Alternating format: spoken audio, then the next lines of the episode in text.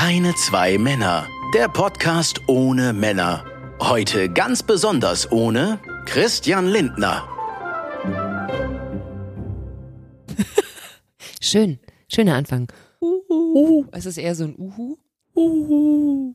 Ihr habt auf jeden Fall eine Eule im Kopf.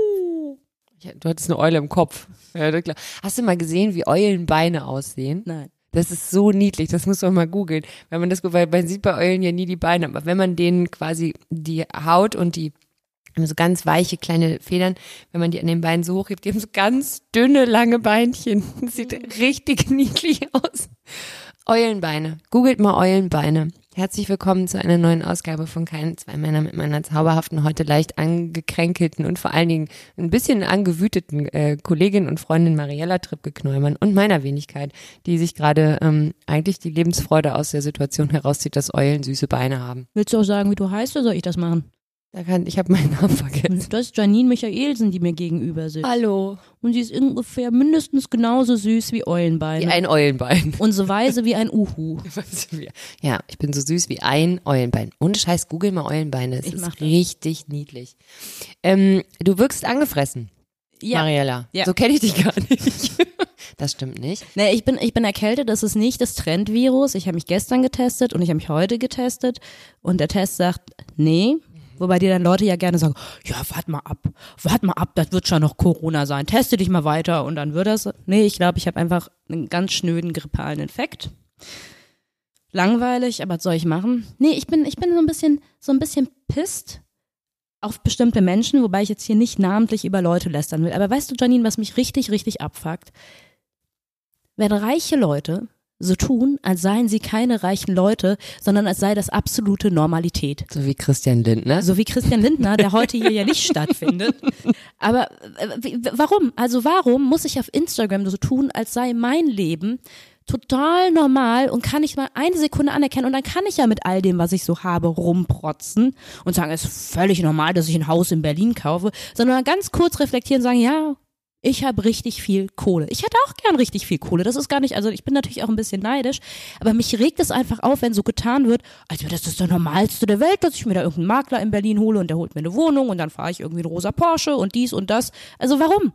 Ich glaube, ähm, das eine ist wahrscheinlich so, dass es, dass man es selber als so eine Normalität wahrnimmt und vielleicht nicht so rausstellt. Die Problematik ist wahrscheinlich die, dass man, dass man äh, sich aber immer noch so als Street verkauft. So als einer aus dem, einer aus der WG Ich bin eine von nebenan. euch. Einer aus der WG nebenan. Mit, ähm, ja gut, äh, ich fahre vielleicht äh, jedes Jahr einen neuen SUV, aber äh, am Ende bin ich immer noch das, äh, das Mädchen aus der, ähm, aus der äh, Vier-Mensch-WG, die sich sonntags äh, die äh, Cup-Noodles macht, weil es Ende, der, Ende dem, äh, des Monats äh, nicht mehr für ähm, vollständige Mahlzeiten reicht. Ich verstehe, was du meinst. Ich verstehe, was du meinst, vor allen Dingen, wenn solche Menschen sich immer noch so ein bisschen rausnehmen, quasi so Spokesperson für eine gewisse Generation oder einen gewissen Stereotyp, den sie selbst nie als Stereotyp wahrnehmen würden, zu sein. Und einem immer so ein kleines bisschen das Gefühl geben, so wie die es machen, wenn man es richtig macht, dann macht man es so und wenn man es nicht so macht wie die, macht man es auch falsch.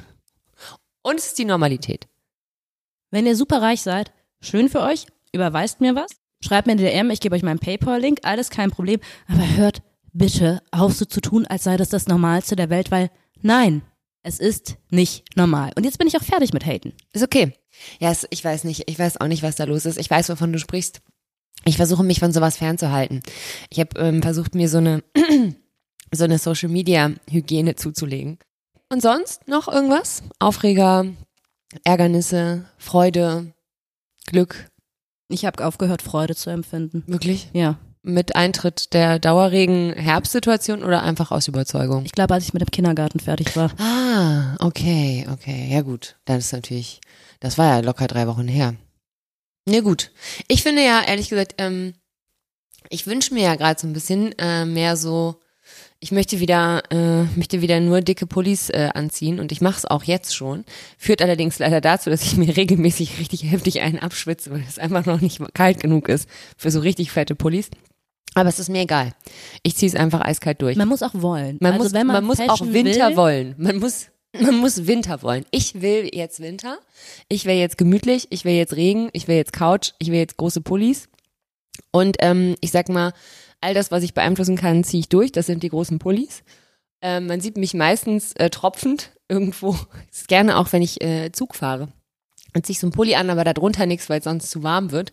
Und dann ist es mir so heiß im Zug, aber ich kann den Pulli ja nicht ausziehen, sonst würde ich halt halbnackt im Zug sitzen. Also sitze ich da, schlafe, weil ich im Zug immer schlafe und fange an dabei zu schwitzen und denke mir jedes Mal zum Glück, gibt's noch Maskenpflicht in der Deutschen Bahn.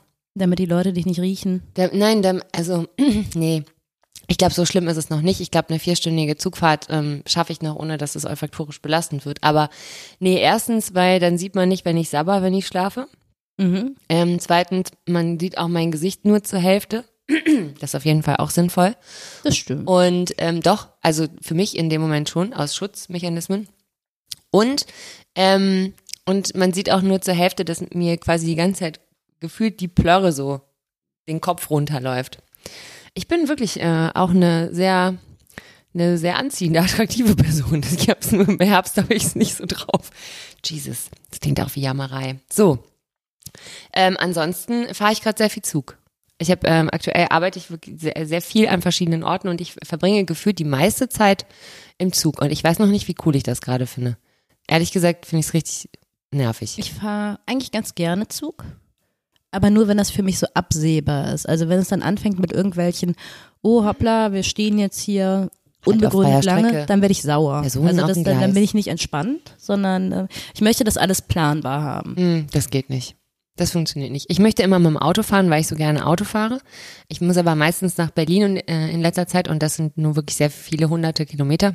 Das zieht sich auch einfach, ne? Man ist mit dem Zieht sich nach Berlin, was sich da zieht nach Nein, Berlin. aber das die okay, letzten okay, 200 ich Kilometer. war sonst immer nur mit so sich. Band VW Bussen, wenn ich nach Berlin kann, Na natürlich. klar. Und da lag man hinten auf dem Rücken, da hat man sowieso nicht mitgekriegt. ich habe Merchandise gemacht, du sexistisches Drecksstück.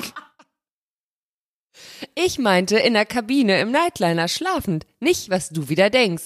Ich sagte mit einem VW-Bus und nicht mit einem Nightliner. Das kam erst später mit Ingo und tatsächlich lag ich da auch schon mal und habe geschlafen, aber ich glaube, da bin ich nicht aus Berlin mitgekommen. Okay, also das wäre das, das wäre der einzige, also das wäre der Grund, warum ich diese, diese, das würde ich mit so einem Bus, also mit einem Nightliner, würde ich wahnsinnig gerne diese Wege fahren, weil da sich einfach hinten reinlegen und schlafen, wie großartig ist. Vielleicht findest du jemanden mit einem Wohnmobil, der dich Das wäre toll. Haben Sie zufälligerweise ein Wohnmobil und würden mich als Fahrservice schlafend durch ganz Deutschland kutschieren, oben in dieser Fahrerkabine. Vielleicht. Das wollte ich als Kind immer. Wir hatten, ähm, wir hatten mal eine Weile einen Wohnwagen und mein, äh, ähm, mein Vater hat den immer so gepackt, wenn wir in Urlaub gefahren sind, natürlich. Und ich habe mir nichts mehr gewünscht, als dass ich einfach hinten im Wohnwagen mitfahren darf. Auch. Und man durfte aber nicht. Meine Eltern haben sich zwar vielleicht an der einen oder anderen Stelle nicht so hundertprozentig um Gesetzgebung, äh, was Fahrsicherheit angeht, gekümmert, aber da so weit sind sie nicht gegangen. Wir durften nie in den Wohnwagen. Es war mein größter Traum. Hinten im Wohnwagen liegend nach Südfrankreich. Ich hätte das auch gerne gemacht, aber es war dann, was war die Argumentation? Nee, das geht nicht, wenn der Ist irgendwie auch verboten einfach. Ja, es ist einfach auch, glaube ich, richtig krass verboten. Du kannst dich nicht anschnallen. Da drin fliegen ja auch irgendwelche Sachen rum. Ja, der ist ja auch bepackt. Dann darfst du dich auch nicht bewegen, weil sonst die Achslast sich verschiebt und so. Ich glaube, es ist, Man hätte auch einfach weniger Zigarettenrauch abbekommen. das wäre auch schön gewesen. Das wäre wirklich schön gewesen. Das habe ich als sehr belastend empfunden als Kind. Diese Quarzerei im Auto. Mein Vater hat aufgehört zu rauchen, als ich sechs war. Deswegen, ich erinnere mich nicht mehr wirklich. Aber er hat, früher hat er schon überall geraucht. Meine Eltern haben es einfach durchgezogen. Die haben beide geraucht. Mein Vater raucht bis heute. Und ich bin ähm, wirklich erstaunt, wie wenig Spuren das hinterlassen hat. Aber die früher im Auto, und da gab es auch gar keine Diskussion. Und ich weiß, selbst in der Familie meines Vaters haben ganz viele Leute nicht geraucht, da waren ganz wenig Raucher. Aber selbst von denen hat zumindest in meiner Gegend nie jemand gesagt, hör mal, du kannst doch keine sechs Stunden mit drei Kindern hinten im Auto bei geschlossenen Fenstern zwei Schachteln Marlboro Weil durchballern. es halt völlig normal war. Es war völlig, ja. Und ich meine, schau mich an. Es ist, hat mir nicht geschadet. Mein Gehirn ist komplett durchentwickelt. Nee, fand ich abgefahren. Ich durfte das aber nie. Wir durften aber immer auf die Rückbank. Die Rückbank wurde umgeklappt und dann wurde die Wo soll- ausgelegt. ich wollte gerade fragen, wo solltet ihr denn sonst sitzen? Nee, die wurde ausgeklappt. Wir durften auf der Rückbank liegen. Die wurde aus, ausgeklappt und dann wurden wir da hingelegt und dann hat meine Mutter uns jedem so einen kleinen Urlaubsrucksack gepackt, wo so ein paar Süßigkeiten und auch ein paar Sachen, die nicht aus Zucker bestehen, ähm, und äh, was zu trinken und ähm, immer noch irgendwie eine neue Kassette für einen Walkman, weil sie wusste, drei Kinder, drei verschiedene Altersstufen. Die eine will drei Fragezeichen, der nächste will Benjamin Blümchen und da ist noch jemand mit Bibi Blocksberg. Bevor ich mir die Scheiße hier vorne anhören muss, 18 Stunden lang, bin ich doch clever genug und gebe den Kindern Kopfhörer und ihre eigenen Audioabspielgeräte. Dann hatten meine Eltern ihre Ruhe und wir hatten unsere Hörspiele. Oh, schlau. Das war super clever. Wir können in Ruhe rauchen. Wir können ganz in Ruhe kommen hier vorne rauchen, weil die Kinder liegen hinten und hören Benjamin Blümchen. Das war cool. Das waren sehr schöne Fahrten. So 58 Stunden nach Südfrankreich. Nee, wobei, stimmt gar nicht. Ähm, mein Vater ist schon immer sehr schnell Auto gefahren, damit meine Mutter nebendran sitzen konnte und sagen konnte, Christoph, nicht so schnell. Ja. So, das waren äh, meine Urlaubsanekdoten. Ähm, und die Frage ist, ob die eigentlich auch ähm, als also quasi von mir so erzählt werden dürfen, wie sie erzählt werden, weil es meine künstlerische Freiheit ist, darin alle Stereotype so darzustellen, wie sie waren. Denn wir reden heute, das war Mariellas Wunsch. Oh Gott, jetzt wird mir die, das ist, das ist, eine, Ris die- das ist eine riskante Folge. Es ist eine ne? riskante Folge. Aber du, ich habe das Gefühl, wir lehnen uns hier sowieso in Regelmäßigkeit so weit übers Balkongeländer. Es, das ist die Risikobereitschaft.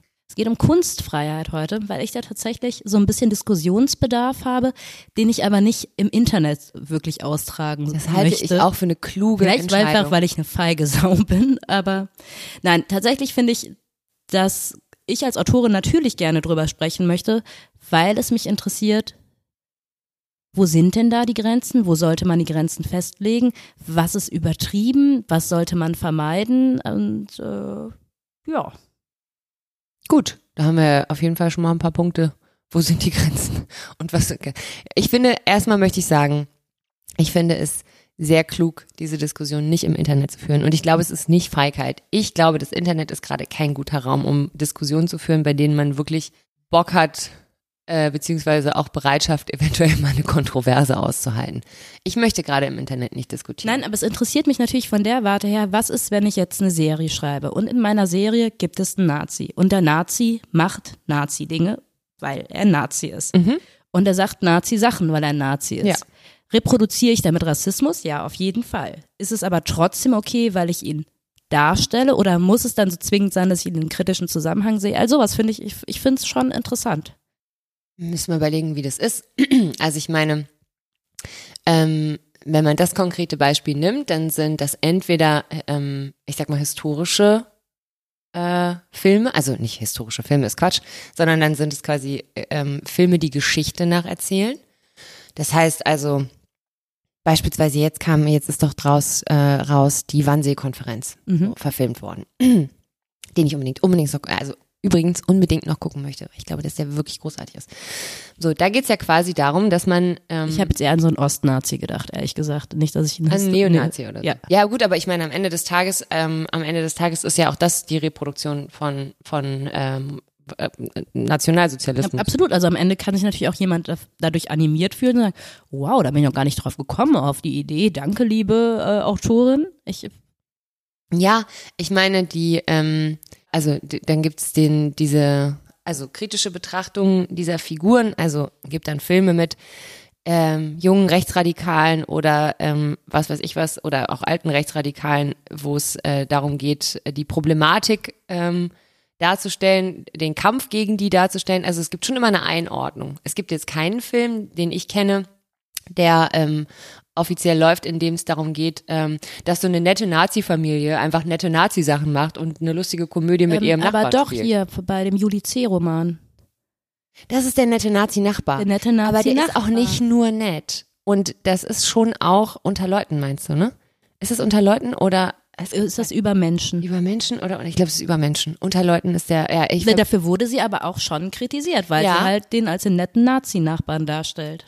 Ja, ja, stimmt, stimmt. Dafür gab's Ärger. Das ist richtig. Aber gleichzeitig war das nichts, was äh, nichts, was irgendwie dem die Zensur gedroht hat. Nein, aber ich natürlich meine, nicht. aber ich meine, du, also man würde ja jetzt quasi keine, Es geht mir auch nicht um die Zensur, die dann irgendwie angeordnet ist, so, so, sondern, sondern es geht um die Diskussion, im um die öffentlichen Diskussion Raum. im öffentlichen Raum. Mhm. Und tatsächlich, weil es mich interessiert, ich schreibe ja nichts mit der Absicht, Leute zu verletzen. Erstmal. Also ich möchte ja nicht sagen, oh, hoffentlich sind die Leute jetzt so richtig gekränkt, wenn ich damit durch bin. In, nicht, also du vielleicht nicht, aber meinst du nicht, das ist manchmal der Anspruch? Also es ist nicht so, dass manchmal, wenn, wenn äh, in Filmen oder auch in Büchern äh, oder in Songs ähm, äh, also, keine Ahnung, äh, als die Ärzte Arschloch geschrieben haben, hatten sie, glaube ich, schon den Wunsch, damit irgendwelche Okay, Nazis doch, das ist was anderes. Ja, doch, dann, dann habe ich schon den Anspruch, Leute zu verletzen, Ja, die es aus meiner Sicht verdient haben. genau. Also du möchtest nur die aus deiner Perspektive Opfer, sage ich jetzt mal, oder Betroffenen, nicht Opfer, Betroffenen, nicht nochmal triggern und retraumatisieren. Und gleichzeitig möchtest du natürlich trotzdem, wenn man solche Themen oder solche Figuren einbaut, dann möchte man damit ja auch was aussagen. Ich meine, drehen wir es mal um, nehmen wir mal an, alle problematischen Charaktere, ähm, Nazis, ähm, äh, äh, ja, ich meine alles, alles. Sexisten. Sexisten, Vergewaltiger. Ver Vergewaltiger, äh, alle, alle Menschen, die einen Funken oder alle, alle ähm, Figuren, die einen Funken Böses in sich tragen, würden nicht mehr in einem Narrativ auftauchen. Was würden wir uns denn dann für Geschichten erzählen? Also was bleibt dann? Was passiert dann in der, dann gibt's nur noch Songs über Liebe und auch nur noch über schöne Liebe Und Zärtlichkeit. und Zärtlichkeit und, Und ein Blümchen und vielleicht eine gute Einkaufsliste oder ein nettes Abendessen oder so, eine gute Zusammenkunft mit Freunden. Ähm, aber ich meine, in dem Moment, wo wir quasi alles, was Anstoß ähm, findet in der Gesellschaft, ähm, wo Menschen sich m, vielleicht auch teilweise auf die Füße getreten oder einfach nur angestupst oder zu einer Diskussion herausgefordert fühlen, wo sollte das denn stattfinden, wenn nicht in der Kunst?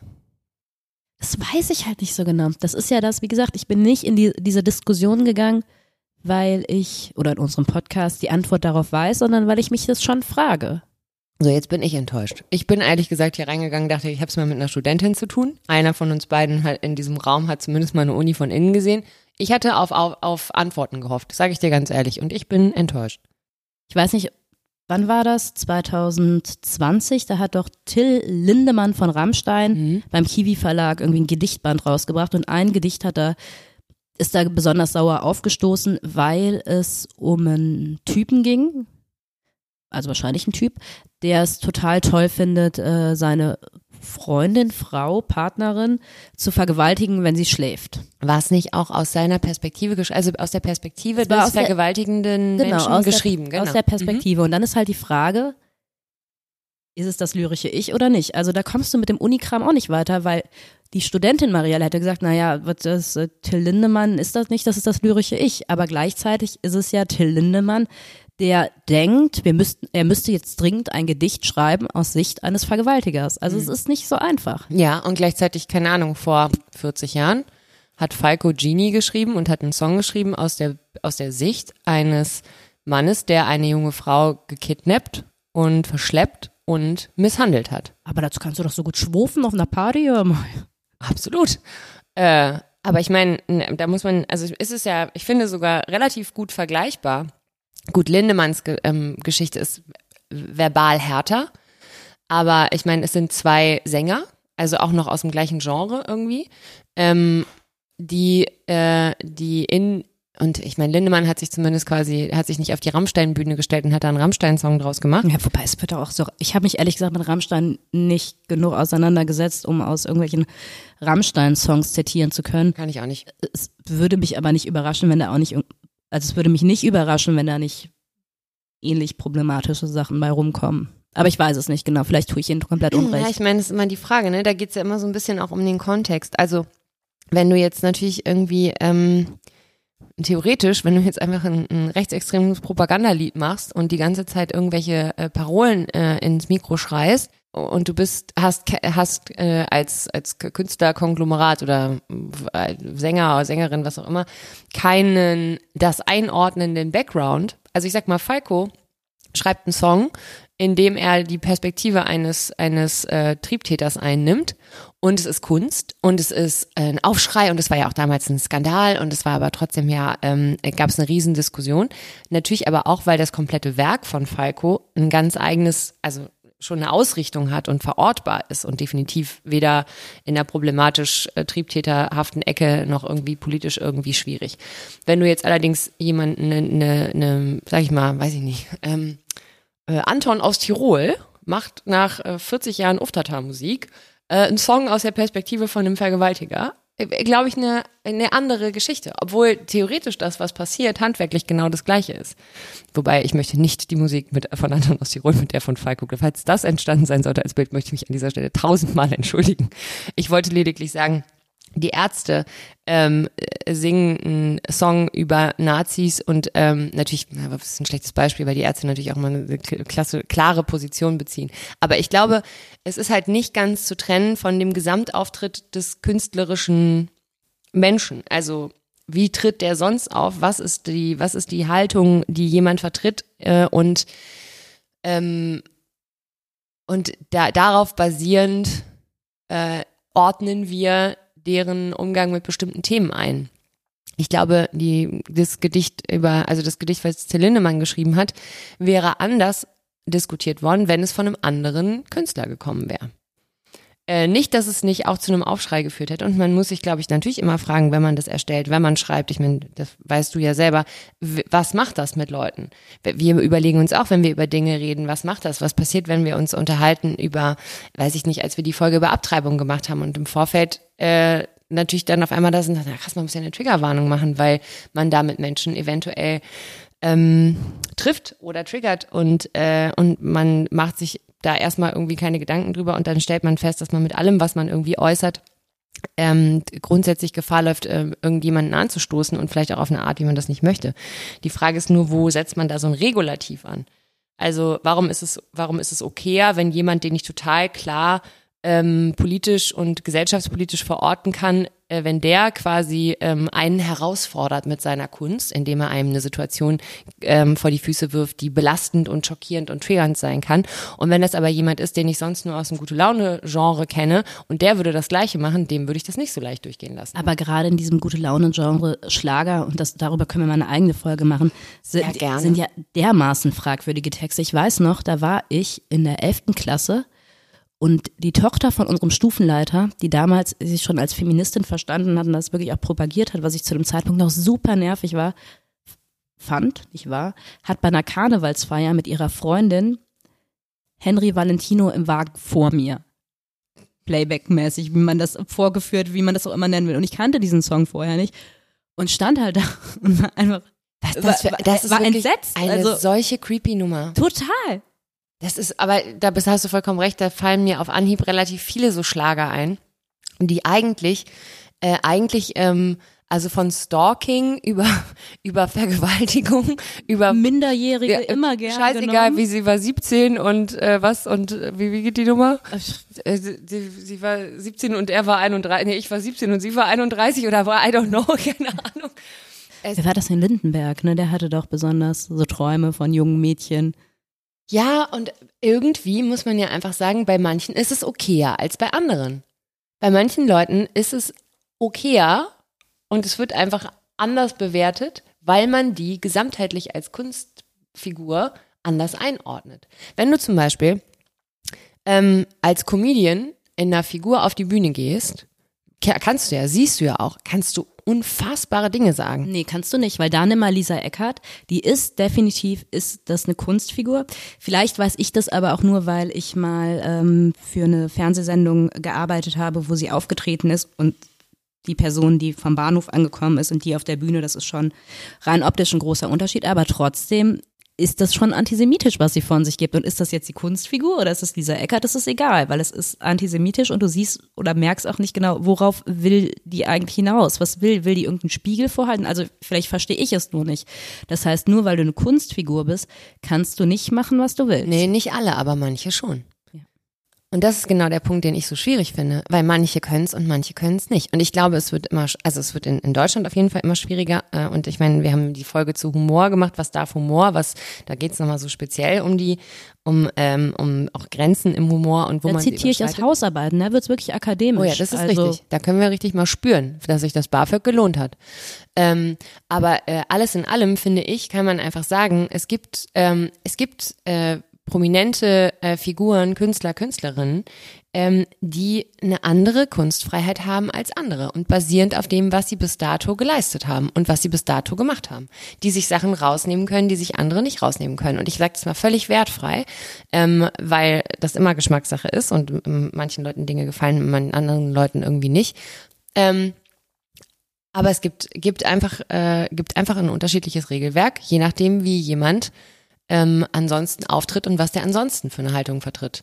Und da gibt's, glaube ich, kein, äh, und ich glaube, deswegen ist diese Diskussion auf der einen Seite irgendwie so wichtig und man muss sie ständig führen, weil sich ja auch Themen und Grenzen und sowas alles äh, regelmäßig verschiebt und weil man auch dazu sagen muss, Publikum heute ist viel hörbarer als Publikum vor 15 Jahren. Die Menschen, die das konsumiert haben, Filme, Bücher, was auch immer, haben vor 30 Jahren, vor 20 Jahren vielleicht in Buchclubs zusammengesessen, auf der Straße drüber gesprochen oder mal ihre Mutter angerufen und sich beschwert oder äh, gefreut.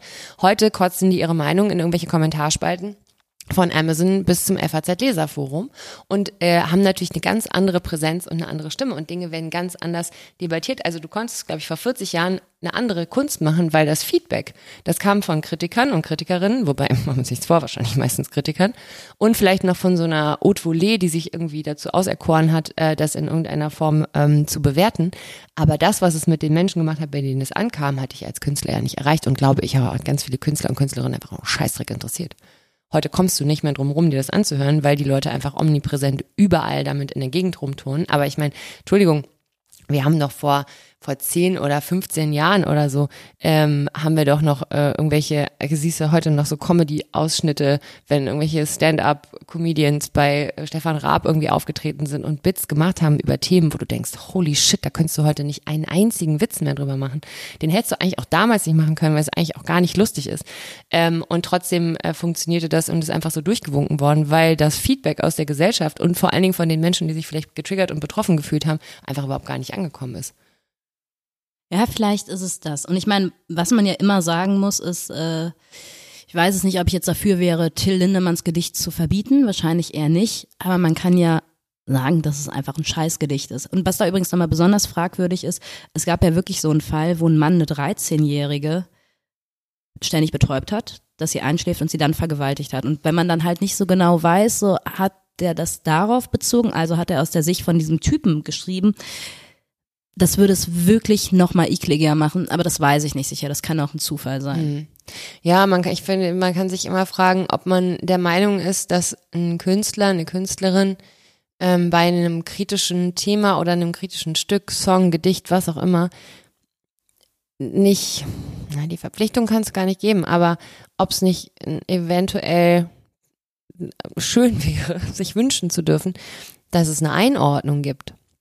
Also, dass es quasi, dass der Mensch, der in dem, also ob sich ein Künstler einfach nochmal als Mensch mit seinem Werk auseinandersetzt und das im Zweifel einordnen. Auf der anderen Seite kann man natürlich einfach sagen, weißt du was, Alter, ich schreibe irgendwie Songs und Gedichte, damit verdiene ich mein Geld. Ich habe nicht, ich habe es nicht nötig, das zu rechtfertigen. Ich mache das so, wie ich das empfinde. Ihr könnt es gut finden oder scheiße. Wir sind beide nicht so im Rap-Thema drin. Nee, ne? wir sind beide gar nicht im Rap-Thema drin. Ich halte das aber an der Stelle auch für gut, weil ich glaube, wenn wir uns jetzt anfangen würden, über Rap-Texte zu unterhalten, hätten wir beide morgen wahrscheinlich eine Morddrohung von, von irgendwem bei Twitter auch in unserer Timeline. Da haben schon ganz andere Sachen. Oder irgendjemand schreibt so einen Hate-Song über dich.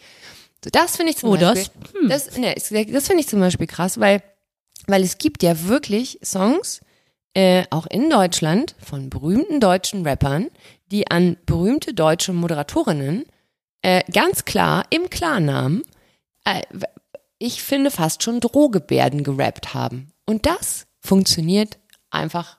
Und das da Beleidigung äh, noch und nöcher. Und das funktioniert. Das kann man scheiße finden, aber das ist okay. Und damit darf man so durch. Damit darf man so durch. Sido hat einen Song geschrieben über Sarah Kuttner. Und dieser Song ist wirklich unter aller Sau. Und er ist gespickt davon, also wirklich einfach, die wird einfach durchbeleidigt in diesem Song. Und äh, das ist ewig alt schon. Das war, glaube ich, noch zu Viva-Zeiten oder so. Ähm, ich habe den irgendwann mal irgendwo rausgekommen. Den findest du jetzt nicht bei Spotify. Da wird auch Sido für gesorgt haben, dass der nicht irgendwie überall so. Und wahrscheinlich findet der das heute auch scheiße. Weiß ich nicht, habe ich nie gefragt. Aber ähm, ich will mich jetzt gar nicht über diesen Song aufregen, aber es gibt ja viele, viele, viele solcher, solcher Beispiele, wo einfach Menschen äh, in Kunstwerken beleidigt werden. So, wenn ich jetzt anfange, einen Rap-Song über Adolf Hitler zu schreiben und den zu beleidigen von vorne bis hinten, wird sich wahrscheinlich fast Gesamtdeutschland einig sein, dass dafür keine große Kritik, vielleicht ist es auch kein besonders großes Kunstwerk, aber am Ende des Tages ist das was anderes, als wenn du über eine, eine lebende Figur, die deinen persönlichen Hass auf sich gezogen hat, weil du die scheiße findest, aber deine, deine Reichweite und deine Berühmtheit und die Aufmerksamkeit auf deine Musik nutzt. Und die fette Elke, aber von den Ärzten. Jetzt spielen sie ja nicht mehr. Nee, spielen sie nicht mehr. Ist ja auch sehr gut.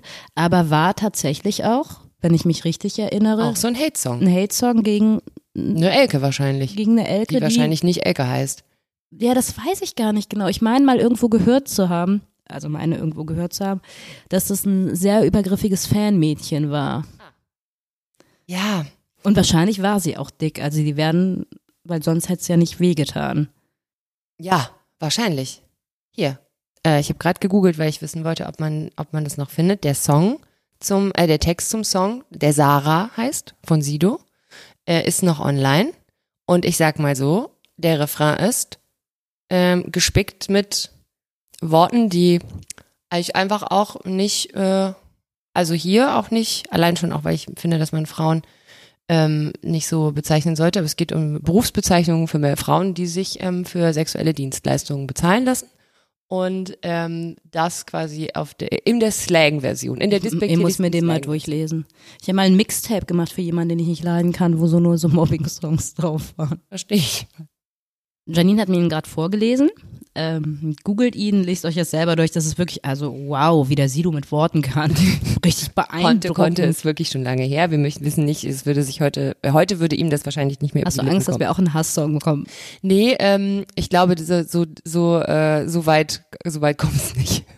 Nee, ich will nur sagen, ich meine, ähm, wenn man mit, und das ist ja das andere Ding, finde ich auch, als, als eine öffentliche Figur, ähm, wenn du mit 20 hast du einfach einen anderen Mindset und vielleicht auch noch eine andere Herangehensweise an Dinge. Und ich möchte auch Sido eine Lernkurve zugestehen. Das ist eigentlich alles, was ich damit sagen wollte. Also ich finde auch, ähm, man, man muss halt, glaube ich, für sich als Künstler, Künstlerin irgendwie mal so eine Linie finden. Man kann nicht äh, ständig auf auf der Trennung zwischen äh, Kunst äh, und Mensch beharren, um dann in dem Moment, in dem einem das nicht zugutekommt, zu sagen, nee, aber für mich ist ja ich als Mensch und meine Kunst ist ja eins. Also ich glaube, da brauchst halt so eine gewisse Stringenz, zu sagen, ich trenne mein Werk von meiner privaten Figur oder zu sagen, ich bin mein Werk. Was ist ja jetzt, jetzt war ja erstmal, also zumindest von meiner Warte aus, die Sache, was will man mit dem Werk aussagen, wohin schickt man das? Es gibt dann ja noch, hörst du noch Michael Jackson? Kommt bestimmt in ein paar Playlists. Das ist nochmal ein anderes Thema. Genau, das ist, Das ist nochmal ein anderes Thema. Kann man noch R. Kelly-Songs hören? Darf man das noch? Also ich meine, konnte man jemals R. Kelly-Songs hören? Ist eher die Frage. Aber das ist eine geschmackliche Geschichte. Aber klar, das ist noch eine ganz andere Geschichte. Inwieweit trennt man dann quasi ähm, Künstler von Werk oder Künstlerin? Wobei mir fallen jetzt tatsächlich ähm, erstmal auf Anhieb keine Frauen ein, bei denen, bei denen das ähm, problematisch wurde, weil sie sich in irgendeiner Form sowas von dermaßen äh, äh, daneben benommen haben, um es mal ganz flapsig zu formulieren, dass man deren Kunst nicht mehr hören kann. Also keine Ahnung, Steuerhinterziehung zähle ich nicht. Aber ähm, ja, das ist ja der andere Punkt. Ne? Also das eine ist quasi, darf, darf meine Kunst äh, alles und wie ist die zu bewerten, äh, wenn sie doch die Kunst ist und meine künstlerische Freiheit und wenn ich vielleicht auch provozieren will und so. Also ich meine, das war ja auch mal, äh, ich meine, es gibt ja, gibt ja viele die in dem Moment, wo sie äh, vielleicht mal über die Stränge geschlagen haben, kommen und sagen, naja, das ist halt die Provokation. Und die, mein, mein Job als Künstler ist es zu provozieren. Und das würde ich ja durchaus auch unterschreiben. Also ich meine, äh, gibt ja, gibt ja viele, viele, viele äh, provokante Momente in der Kunst, die ähm, wichtige Prozesse und, ähm, und auch Diskussionen angestoßen haben. Und das andere Ding ist halt, wenn ich als Mensch ähm, mich beispielsweise so wie R. Kelly oder so, sowas von, also ich weiß gar nicht, auf wie viele Arten und Adjektive man das beschreiben kann, wenn ich so vergangen habe an Schwächeren, ähm, kann man dann meine Kunst von mir als Mensch getrennt wahrnehmen. So, hätte jetzt Adolf Hitler die geilsten Bilder der Welt gemalt, ich weiß auch nicht, warum ich heute die ganze Zeit bei Hitler bin, aber ähm, würde man dann heute einen Hitler im Wohnzimmer hängen haben, weil das nun mal einfach eine richtig gute Tupftechnik ist. Das, das meine ich, weil ich meine, ja gut, ähm, er ist natürlich er ist natürlich äh, verantwortlich. Antisemitismus, Öl auf Leinwand. Ja, zum Beispiel. Ja, aber so eine Blumenwiese. Also er mochte halt auch gerne Sonnenblumen. Gut. Ähm, und er hat, äh, ähm, er hat äh, äh, Massenmord in millionenfacher Höhe angeordnet und ähm, war wahrscheinlich einfach einer der schlimmsten Menschen der Welt. Aber er hat eine ganz tolle Pinselführung. Also da würde ja auch niemand Blick auf für die Natur. es ist, der hat ein Auge fürs Detail, da guckst du wirklich, da stimmt die Tischkante, aber sowas von dermaßen im Winkel überein, wie der Lichteinfall, einfach der Wahnsinn. Das meine ich. Also es gibt ja dann doch Menschen, deren Taten ähm, so grauenvoll waren, dass sie durch, dass, dass keine, keine Schönheit der Welt, die sie produziert haben, in irgendeiner Form, zumindest bei nicht völlig verwirrten Menschen, irgendwo ähm, Anerkennung findet oder Ausstellungen oder irgendwas. Also das gibt's ja auch. Jetzt ist R. Kelly nicht Hitler, aber R. Kelly ist ein richtiges Schwein. Äh, laufen heute noch alte Folgen ähm, von der Bill Cosby Show, frage ich mich. Nee, ich Nee, glaube ne? nicht. Wobei ich weiß gar nicht, ob du die nicht bei Streaming-Diensten bekommen Ich habe es könntest. noch nie gesehen tatsächlich. Ich habe es noch nie gesehen. Ich weiß nicht, ob, ich habe auch ehrlicherweise nie danach gesucht. Aber ich meine, American Beauty kann man immer noch gucken. Kann man immer noch gucken, ja. Aber da ist er auch, es passt ja auch, weil er da ja auch so ein Creep ist. Der, der Film ist okay, aber wenn er so einen netten Familienvater spielt, das müssen wir löschen. Ich finde es total schwierig. Ich würde auch niemals, also ich, ich könnte niemals, ich glaube, da gibt's auch nicht das eine, in meinem Kopf zumindest nicht das eine richtig oder falsch. Weil es, das, also wann ist eine Tat so schlimm, dass sie dafür sorgt, dass das, was du ansonsten ähm, künstlerisches geleistet hast, der Welt nicht mehr zur Verfügung gestellt wird, weil das quasi, weil, das nicht mehr trennbar ist von dir. Und bis wann ist es okay? Weil ich meine, es gibt genug Leute, die sich da irgendwie so ein bisschen durchschlawinern und die dann doch irgendwo alle wieder, äh, keine Ahnung, Louis C.K. hat sich auch irgendwann wieder auf die Bühne gestellt. Oh ja. So, Und und auch kein Problem. Nö, war auch kein Problem und ähm, und hat der, nachdem es am Anfang mal so ein bisschen so aussah, als gäbe es da echt einen Lernprozess und ähm, als würde da auch eine Auseinandersetzung, das kannst du ja als Künstler auch machen, kannst dich als Künstler ja auch auf die Bühne stellen und ähm, und davon sprechen, dass du dich verrannt hast und das keine Ahnung damit umgehen, wie du, weiß ich nicht, eine Therapie gemacht Verrannt hast und dann so. ist irgendwie mein Penis, keine Ahnung, Einfach in ihrem Gesicht gelandet. rausgeflutscht und Aber er ist auch wirklich sehr groß. Wollen Sie ihn mal sehen? Ich zeige Ihnen den jetzt mal. Nein, aber ich meine, äh, theoretisch könnte man das ja auch. Ne, die Vorwürfe waren jetzt, die waren jetzt nicht so, ähm, nicht nicht so gravierend, dass man den Mann weggesperrt hat, sondern ähm, es gab halt natürlich irgendwie öffentliche Ächtung. Dann gab es irgendwie ein bisschen das Gefühl, vielleicht gibt es sogar eine, eine Möglichkeit zur Resozialisierung. Und dann kam er zurück auf die Bühne und äh, hat einen Scheißdreck. Und das ist Getan. ja ein interessanter Stichpunkt, Resozialisierung, weil ich bin schon dafür, dass wir StraftäterInnen resozialisieren. Hm? So, und dann ist halt die Frage, so wie, also, aber müssen die sich dann einen neuen Beruf suchen? Ich weiß es auch nicht. Ja, beziehungsweise da ist dann halt, also da ist dann wirklich die Frage, ne, inwieweit ist quasi, ähm, inwieweit trennt dieser Mensch für sich seine Kunst vom, vom Menschen? Und ich meine, wenn man, wenn man sagt, man schöpft kreativ aus sich selbst, wie trennbar ist es wirklich? Ja, wo, warte, wobei ja nicht nur dieser Mensch, sondern, also ich kann das nur von meinen Sachen sagen. Wenn ich was schreibe, dann schreibe ich ja sowieso in erster Linie für andere und nicht für mich.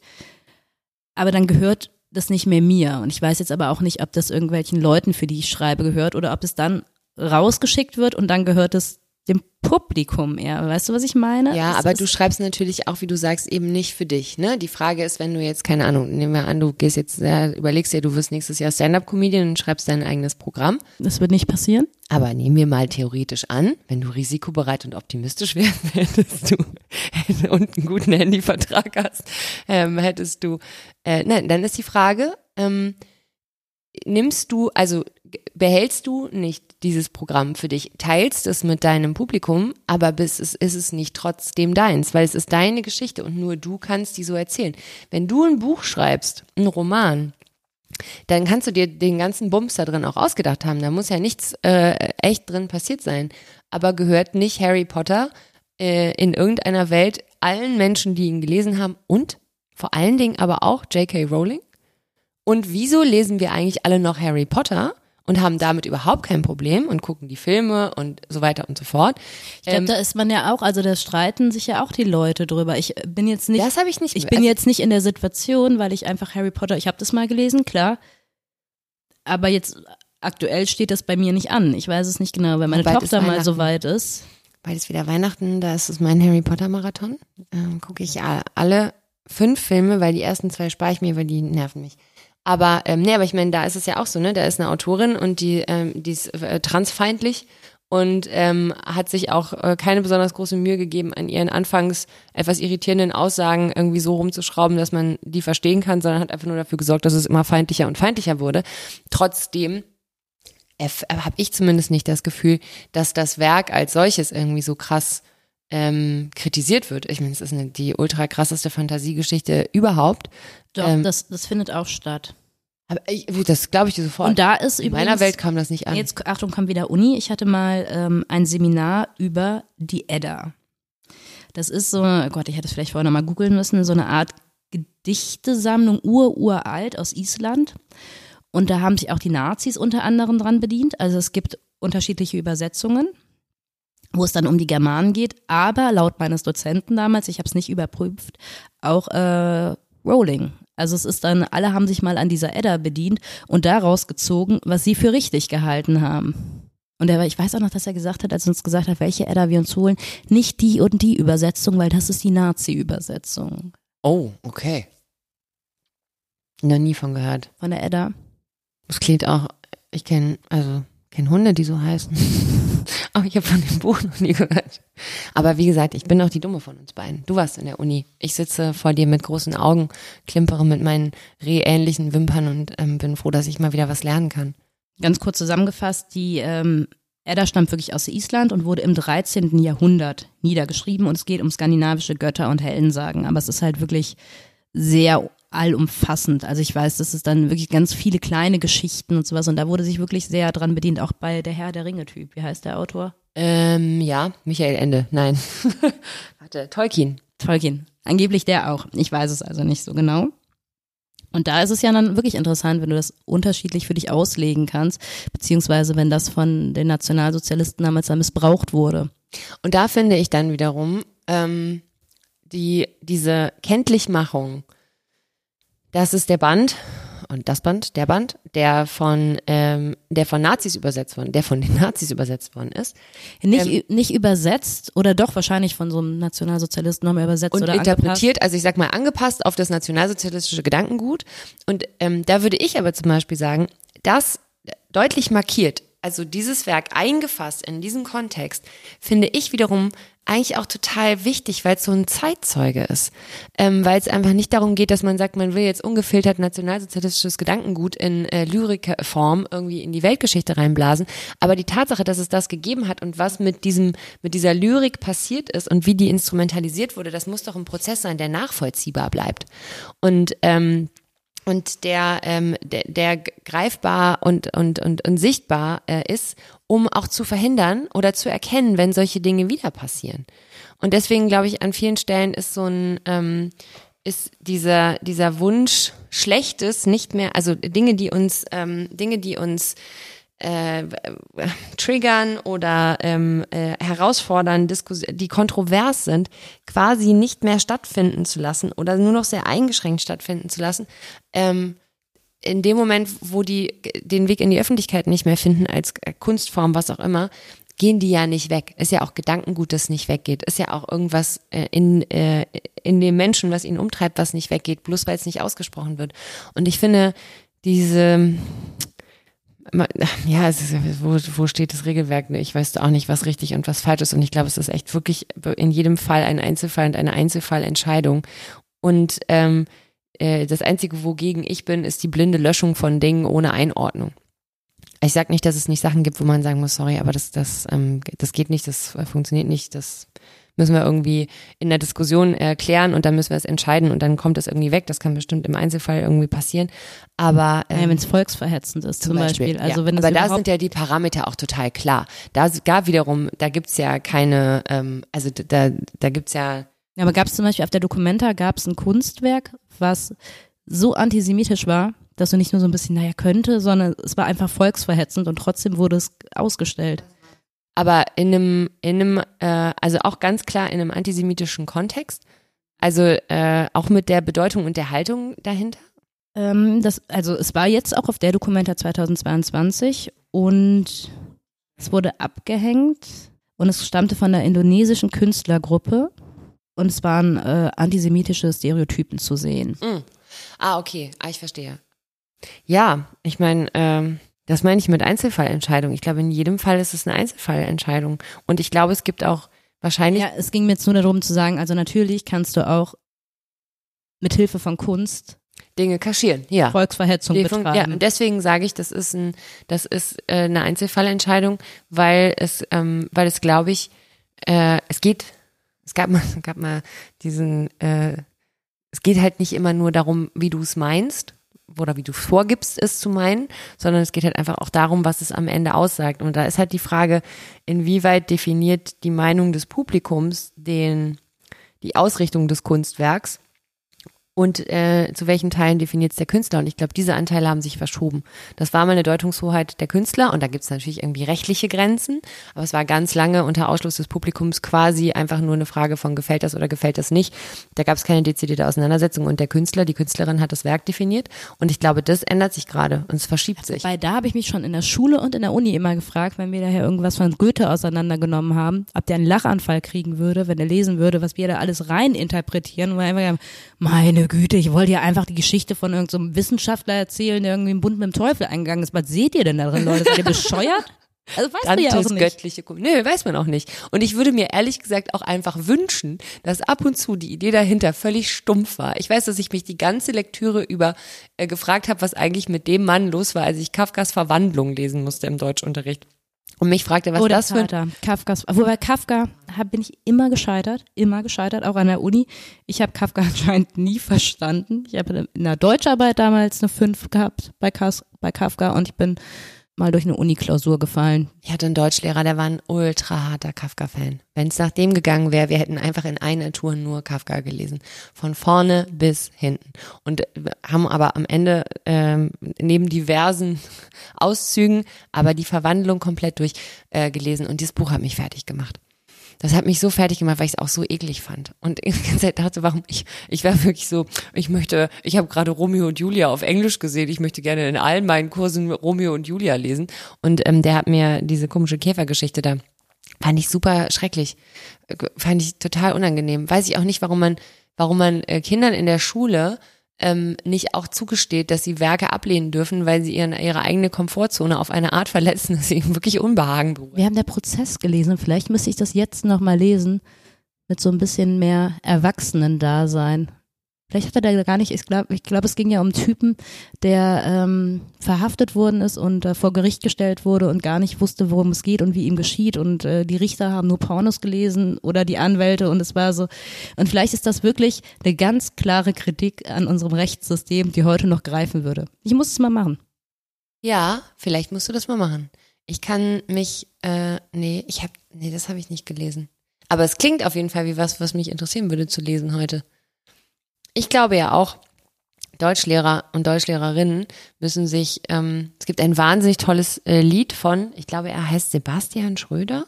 Das ist auch so Musikkabarettist und der hat einen Song über Deutschlehrer geschrieben und der Song heißt Deutschlehrer, er, er gendert das nicht.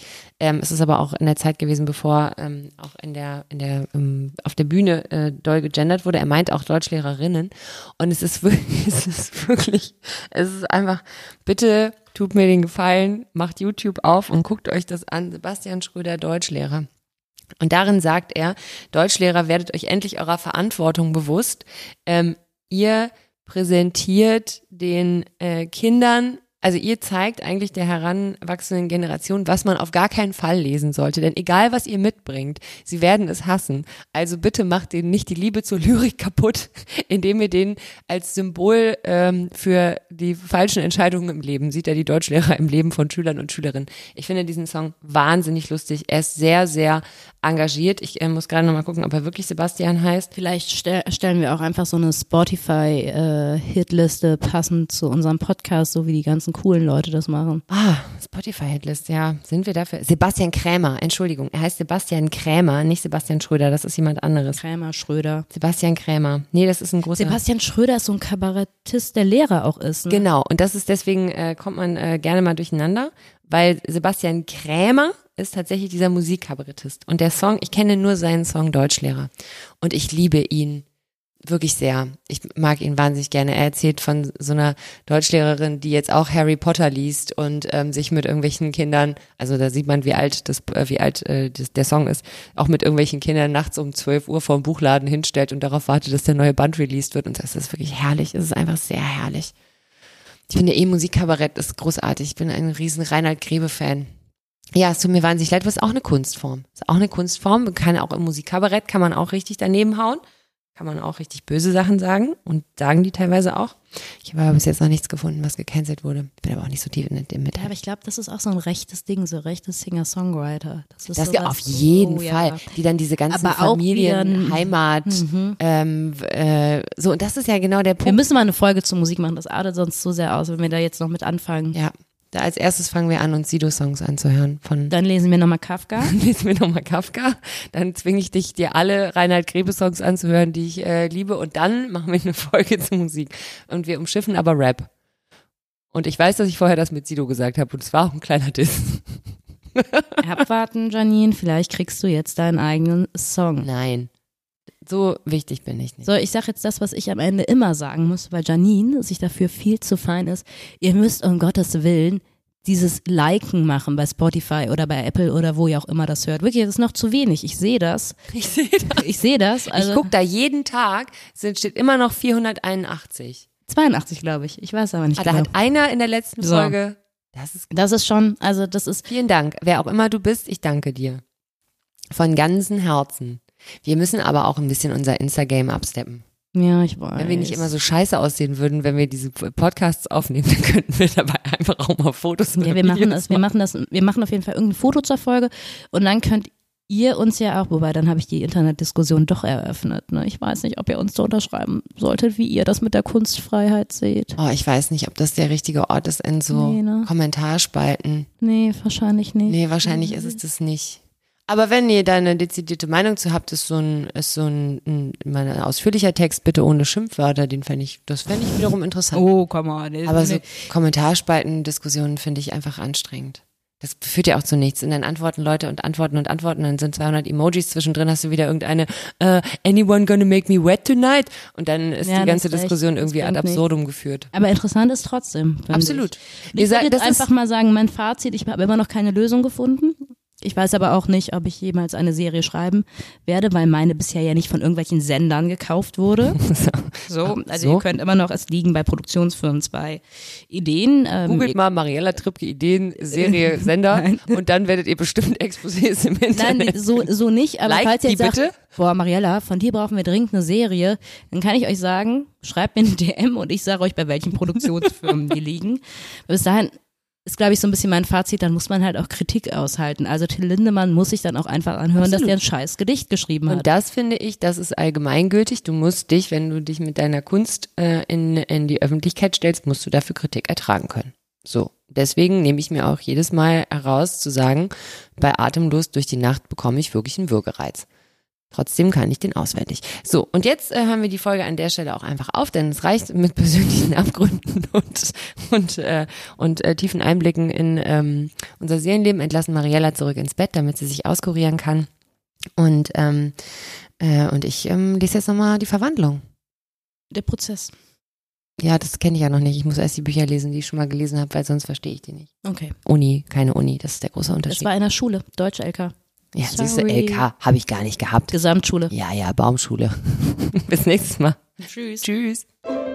Das war Keine zwei Männer mit Mariella Trippke und Janine Michaelsen. Redaktion und Schnitt Kaleidos 4. Keine zwei Männer ist eine Produktion der Panther Sounds.